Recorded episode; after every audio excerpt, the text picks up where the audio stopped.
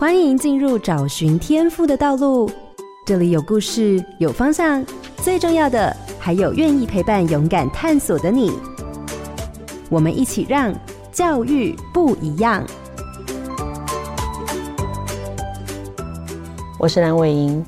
多元入学方案到二零二二年已经有了二十年的历史。从二零零二年实施大学多元入学制度以来，传统的联考入学方式正式走入历史。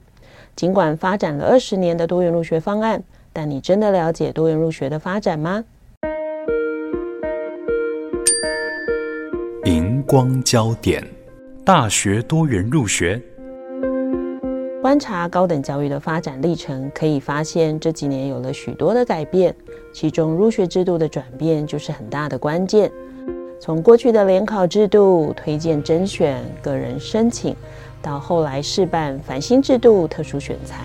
整个多元入学的比例从过去百分之百，从考试入学到后来推荐甄选，提供了近六成的名额。每次的更改都是循序渐进的往前。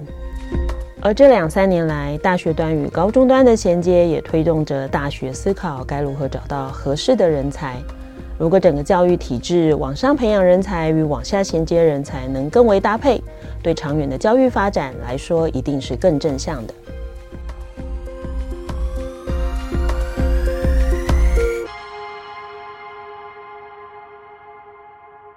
各位好家庭联播网的听众朋友，大家好，欢迎收听《教育不一样》节目。本节目每周六上午八点在好家庭联播网、台中古典音乐台 FM 九七点七、台北 Bravo FM 九一点三联合播出，还有 Podcast 上也可以听到哦。我是蓝伟莹，今天要进行的是学习不一样的主题，要跟大家聊聊大学多元入学。节目中邀请到的是教育部高等教育司朱俊章司长，司长早安。好哦，主持人早，好，各位听众朋友大家早。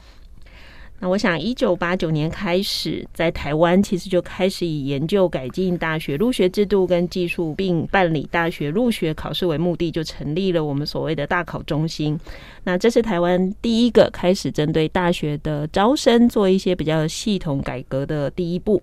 那从大考中心成立之后，在一九九二年也开始提出了多元入学的方案。那一九九四年开始，我们就办了推荐甄选的入学，到二零零二年全面实施大学入学的制度。其实到今年刚好二十年了哈。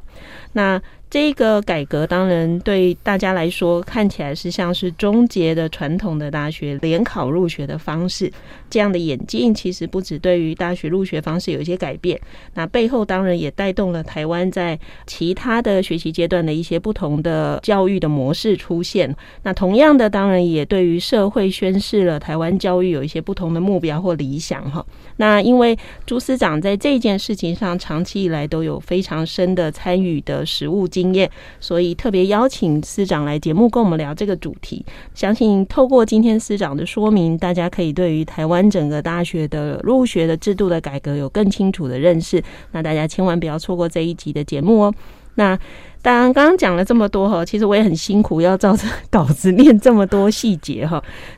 我觉得我自己还蛮幸运哈。其实我念大学，我考大学那一年是。民国七十九年，所以其实是一九九零年。然后我自己出来当老师是八十三年，所以是一九九四年。所以事实上，我后来当老师的时候，也开始接触了所谓推荐甄选这样哈，刚好完全赶上我的教学生涯。我的教学生涯一开始就是我们大学入学的整个上路的这个蓬勃的阶段。那我们先请师长跟我们聊一下。你自己呃，从开始参与大学多元入学方案，直到现在，你的这一个过程的经历是什么？其实我是在民国八十九年进教育部，那我进教育部的第一份工作就是多元入学。那时候多元入学才刚宣布九十一年要实施，那在那个过程中，一直到今年一百一十一年哦，足足有。二十二年的时间啊，我中间除了两年哈，我有离开这个业务到其他的科去处理另外的业务之外，我整整有二十年的时间都是直接或是督导参与整个多元入学的推动。好，所以如果说整个多元入学就是我公务生涯的哈一个志业哈，应该也。还算蛮贴切的了。哦，用置业这个词很特别，为什么 师长会用置业这个词呢？因为它是你的工作嘛。等于看样子你把它当成一个可以投注理想的地方，所以你怎么去定义你现在在做的事情？嗯，之所以把它称为置业，是说。当你对一个工作有使命感的时候，或是你对这个工作啊，你觉得对这个社会或对这个环境有一点点改变的时候，哈，你就会把它当成是一个职业，而不是一个简单的事业了哦。那在这个过程，为什么会去做改变？我想主要有两个原因哈。一个原因是我们本身在高教师，我们接触的哦是整个高等教育的一个发展。那高等教育在过去的二十年，其实不管是外在的驱力或是内在的驱力都有很大的一些改变啊。那入学制度是其中的一个关键，因为它是往上承接大学，到底你可以收到什么样子的人才，往下去衔接我们对于整个 K 十二会有什么样子的一个改变跟起色作用。所以这是一个承先启上一个人才培育一贯性里面最重要的一个症结点，恰好也是我们。国情里面最重视的那一个点，嗯，对，就跟科举很像，对吧？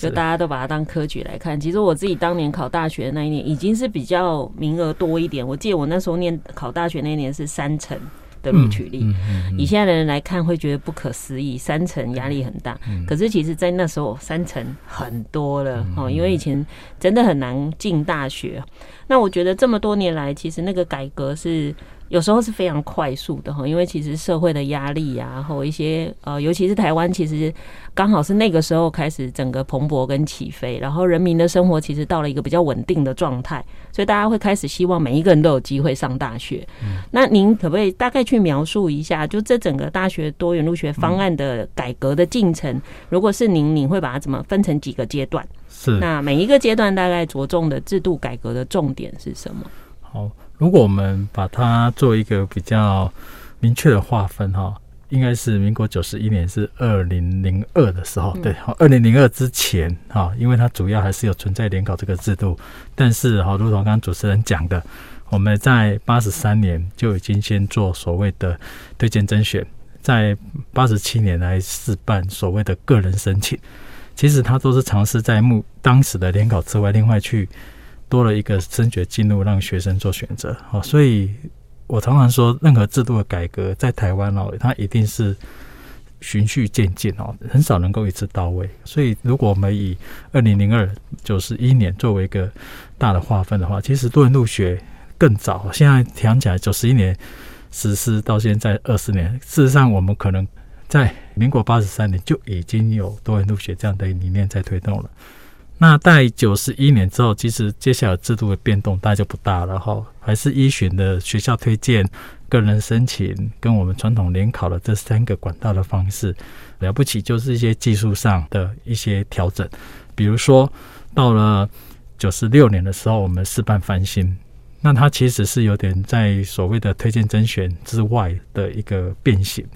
然后到一百年。整个繁星跟学校推荐，它就变成了学校推荐这个管道。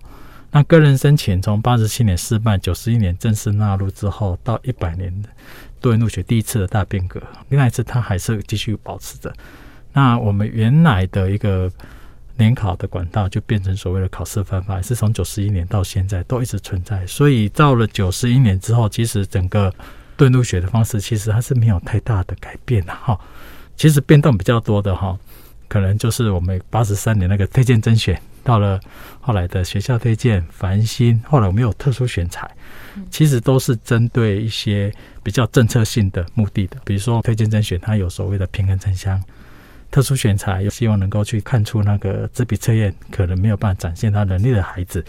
大概只有这两个管道哈，一直有在做一些精进。那其实比较属于大众的个人申请跟考试分发，事实上是没有太大的一个改变。嗯，那我们过去在申请入学的比例就这么高吗？就是比例是从一开始就这样，还是其实有一些逐年的调整呢？对对，刚刚也提到说，整个入学制度改革它一定是循序渐进的。我们最早在做推荐甄选的时候，一开始大概就一趴左右，嗯哼，哦，大概就一千四百多个啊，慢慢的增加增加到十趴。那个人申请一开始也是从零点五趴。一趴两趴这样开始在做。嗯，到了九十一年多元入学方案实施之后呢，推荐甄选加个人申请的一个名额比例加起来在三成左右。嗯，好，现在好像就更高了。现在两个加起来，实际上的名额大概有六成出头了。嗯、不过，听众朋友也要知道，这个是全招满交六成啊。对。但其实每年都还是会有一些缺额会回流，所以其实还是留了一定的比例在最后分发的那个。大概三成五到四成左右都会留，会有变动。刚刚师长有提到，就是说，第一个听起来是为了终结所谓传统联考，只用分数来看。那当然就采了一个方式是用申请，也就是说，也许第一关还会看一些分数，但后面会去比较出孩子的特质嘛，是免得高中都只拼读书这个事。那再来另外一个，就是为了平衡城乡的差距，嗯、呃，是不是有可能让每一个高中顶尖的孩子都有可能进到那个我们所谓理想中的他们想要进的大学？最后一个当然就是这几年。特殊选材，其实特殊选的最开始的名额也不多啦。对，这几年开始增加，希望有一些在特别的领域上或特别的项目上有长期投注或专长的孩子，是可以透过这个管道进到大学来做学习。那回到一个就是。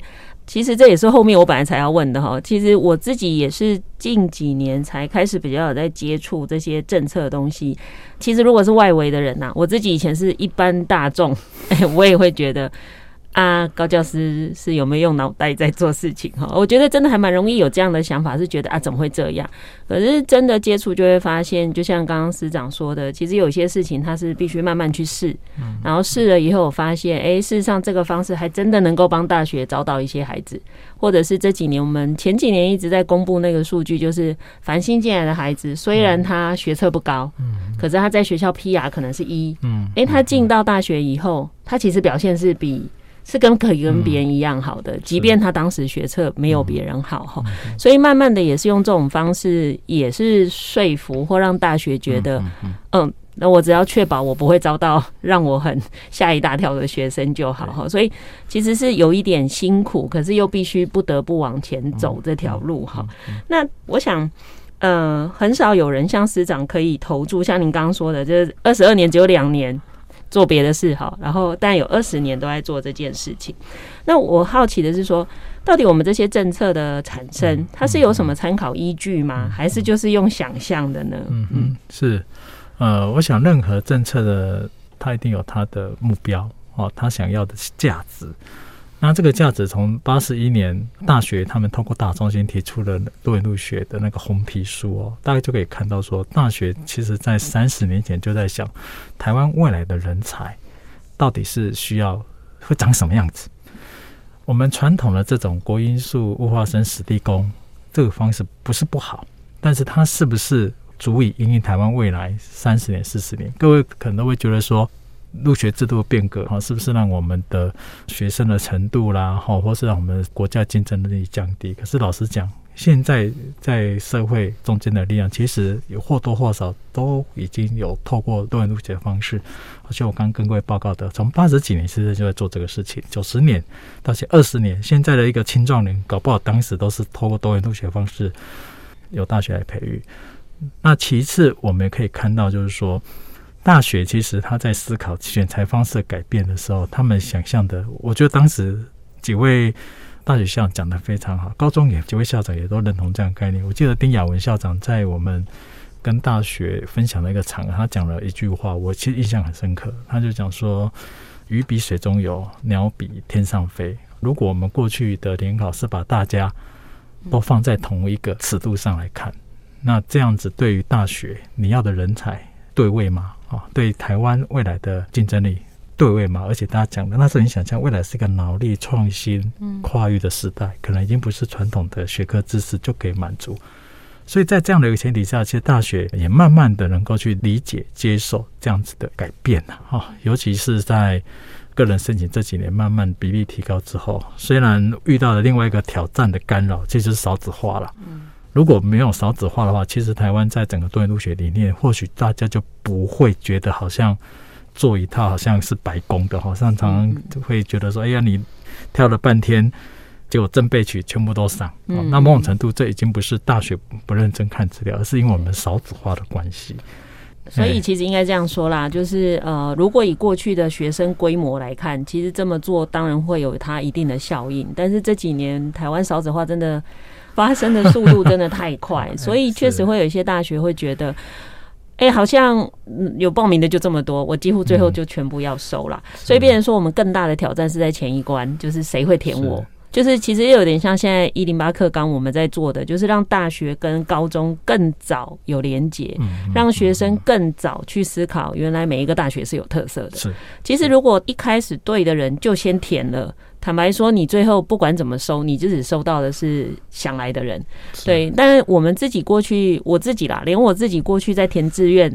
也就是照分数填。我我一直记得我那时候高二的时候，很想念交大电务。然后后来很想念成大航太，结果没想到考太高。然后那你说你要不要照理想填？哎，坦白讲我还犹豫了很久，我最后还是照分数填。是，我就是只是一般的俗人，真是不好意思哈。但我会觉得说，但是至少现在的孩子，我看到越来越多是想清楚自己要什么。所以他会选一个我们觉得啊，你那个分数就怕剩哎哈，你怎么会填那个？好浪费哦！哎，我当年填志愿就觉得怎么，我就是给他算到刚好，啊，不要浪费一分这样。对我，我觉得那个至少是一个教育进步的一个象征，也就是孩子们会以他的兴趣优于一般人的看法哈。其实这至少也是这几年台湾的一个进步。那只是说大家可能有时候看到一些社会上的转变或好的部分，不太会去算到教育头上啊。通常我们会看到不好的才会算到教育头上，对，这是很奇怪的事情哈。那那当然，师长刚刚也提到一个是，是因为刚刚有听到丁雅文校长嘛，哈，以及丁局长这样，所以其实我们刚开始在做这个多元入学方案的一些演进，本来就会邀请高中现场或家长一起来讨论吗？哦，会会。其实我们在大脑中心在研拟那个方案的时候，其实跟高中那时候主要是跟高中、大学跟高中，现在他们开了全省跑透透。你出的方案，然后到九十一年之后，慢慢的，其实家长对于小朋友的关心是慢慢增加的。好，所以后续我们在任何的一些制度的变革，其实我们也都会跟家长团体做一些了解跟沟通。其次，也因为我们以前高中可能我们比较对的是校长或是教务辅导主任。那我们也慢慢的跟一些教育团体比较长期要在投入教育、对关心教育事务的一些教育团体，我们也是我们请益的对象。哎，那慢慢的最近哦，我们也尝试的跟高中学生做接触，来了解他们对整个入学制度或所以大学的一些想象。嗯，所以其实越来越这叫什么民主？所谓民主的意思是，所有相关人啊，就是利益相关人，其实都应该被关注跟了解嘛，哈。我们也多元起来了，对啊，这样也好。不过也是辛苦，因为当你要听越多人意见，你就发现啊，还真的只能试着找到一个平衡点，你很难满足很不同的人的一个看见哈。那我其实还有一个好奇是，刚听起来，嗯。因为大学也是在这个过程中慢慢发现这件事，其实虽然他们一开始有讨论台湾的整个人才培育要往哪里去，可是到底我们的这个多元入学的这个方案的改革，那个驱动来自于哪里？到底是大学一起来，还是说教育部自己主动认为做这个事，还是因为民间的压力来的呢？我想一开始还是回到大学对于选材的一个需求，然后我想这才是入学制度根本，因为毕竟进来的学生是大学他们本身要来做栽培的。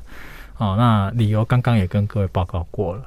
但是我觉得另外一个最大的改变哈，可能会来自于说大学对高中教育系统的信任。以前其实大学谈不上跟高中有任何的接触，考试嘛，考试也是我们大学办的，办完。成绩下来，学生进来就这么简单，跟高中这样几乎没有任何的关系。可是，一旦有了学校推荐，因为必须看高中在校成绩；有了个人申请，你必须你会看到高中生他在学科以外的一些活动、一些表现，甚至到后续的繁星，他更是直接以高中的在校排名作为大学选才的依据。所以，你可以看到大学其实他慢慢的在信任整个高中的教育功能。那一旦大学慢慢的去信任高中的教育功能之后，我想高中端他就不用汲汲营营的说，我要给大学东西，就只有把学生的学科成绩教好。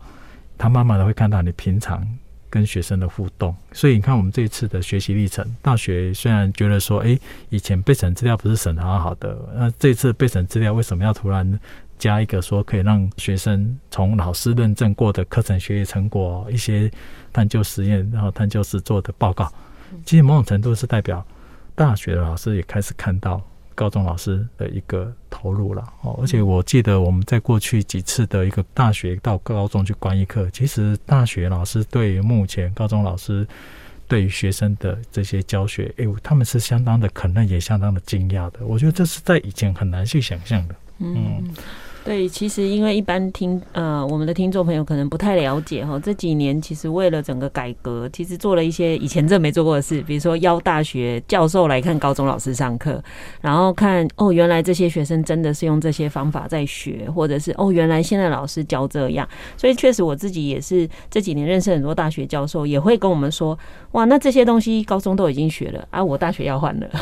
其实就会慢慢开始想说，哦，原来那个课程难度比我们以前想的要多哈。那也是呃，因为我们这一集在访问的时候，其实刚好这阵子也很多新闻出来嘛，所以也会看到有些教授在反映说，哎，现在的孩子比较能聊。因为终于有一些不一样的学习啊，不不会像以前很像罐头，就是你问什么就是罐头回答就来了哈。其实这也是一个进步的象征哈。虽然我们还是必须说它其实风风雨雨哈，很多的事情这样。那因为讲到学习历程，它就是到了制度比较细微的部分。那刚刚我们有讲到像大考中心啊，因为很多人都以为什么事都是大考中心决定的。哎，我常常听到很多民众跟我投诉说，可不可以叫大考中心不要怎样讲？我就说，大考中心是只办考试，不要为难他哈。就是到底跟我们的招生业务有关的各种组织有哪些？嗯、那这些组织到底是做什么？那、啊、跟部里面又是什么关系？到底谁可以管谁？这样子哈、嗯嗯。是，我想整个大学的招生它主要有三块哈，是一个三角啊。第一角我觉得重点还是在大学，因为依照大学法来讲，除非法令有规定的事情，不然教育部基本上是尊重大学的一个自主决定。那招生这一块，教育部规定的主要是在程序。你要紧张啊，你名额要依照教育部核的名额，考试的内容是要依照高中的课纲哦。教育部它归属这个大原则跟程序，其他都是大学自己决定。那大学目前国内有一百五十三所大学，其中有高教的，有一般高等教育的，一般有技职教育体系的哈。那一般大学教院哈有总共有七十所，那这七十所里面，他们组成了一个叫做大学招生委员会联合会。啊，就是说，诶，我们把所有大学招生，因为我们在学士班的入学哦，大学部的入学主要还是联招为主，他们就成立这样一个招联会。那招联会其实它就是负责来议定整个大学招生政策。那招生政策定了之后呢，招生当然就是大学自己办，但是它需要有专业的考试。那大学你很难期待说一个大学在既有的人力。物力底下去办好一个涉及到全国十几万人的考试，所以后来才有成立一个叫做大考中心哦。那大考中心是在七十八年成立的，当时大考中心的一个主要任务就是，他有一批人专责去做命题研发，然后事务的举办，最后评分放榜。那他就只负责考试，但是你说他跟大学关系是什么？第一个是大学委托他办考试。那第二个，大学也会把他对于选材的一些想法，刚刚我提到，大卡中心的命题要以高中端的课程为主，但是大学端他其实对于大卡中心命题，他也有一些想法，比如说这几年大家讲的说，题目要活一点，开始有一些素素养。好多鼓励学生能够以实作方式哈来处理的这样子一个命题趋势，除了高中端现场的需求，大学也慢慢在想这个事情。好，所以他们其实大中心的命题也是在大学的影响下进行。那最后就刚刚提到的，大学成立个大学招生委员会，好，联合招生委员会，那招联会委托大考中心办事务。那第三角就是教育部，教育部其实我们就是一个要平衡各方对于大考中心的一些期待。或是一些我们政策上该督导的一些程序的践行啊，当然，另外一个重点是教育部就是要提供资源啦。啊，老实讲，在台湾，如果你没有一些补助的话，如果有用成本来看，其实我们的考试我们一节考试哦，你看一节考试两三百块，可是你去考一些民间的商业的英检、商业的这些检定，动辄是几千块的。那这个就是有政府的资源投注在里面，然后来做协助了。嗯，嗯所以简单讲，就是大学最后还是决定他们要怎么做的人。那部里面就是决定你有一个底线。就是在这个底线里头应该怎么做，可能维护各方的权益嘛。嗯、那大考中心其实是一个被委托，然后也做一些研究的单位，哈，这是三者之间关系哈。它其实之间都有人员或资金的重叠，哈，所以其实也是很紧密啊。但它还是有一定的游戏规则。我要这样说哈，就是很多人会说我只要跟教育部反映就可以啊。其实有蛮多决定好像还是要招联会的通过嘛，部里面也很难完全去。强制或要求，嗯、那我想这一段其实真的谈很多哈，这有点像如果是第一次听的听众应该头晕了哈。然后我每次发现大家听完就说哦，还好我孩子长大了，哦，还好我毕业了。但其实如果真的认真去理解的话哈，坦白讲对家长来讲有一件事要做是先了解有哪些管道，再来就是转头看看你的孩子是哪个特质。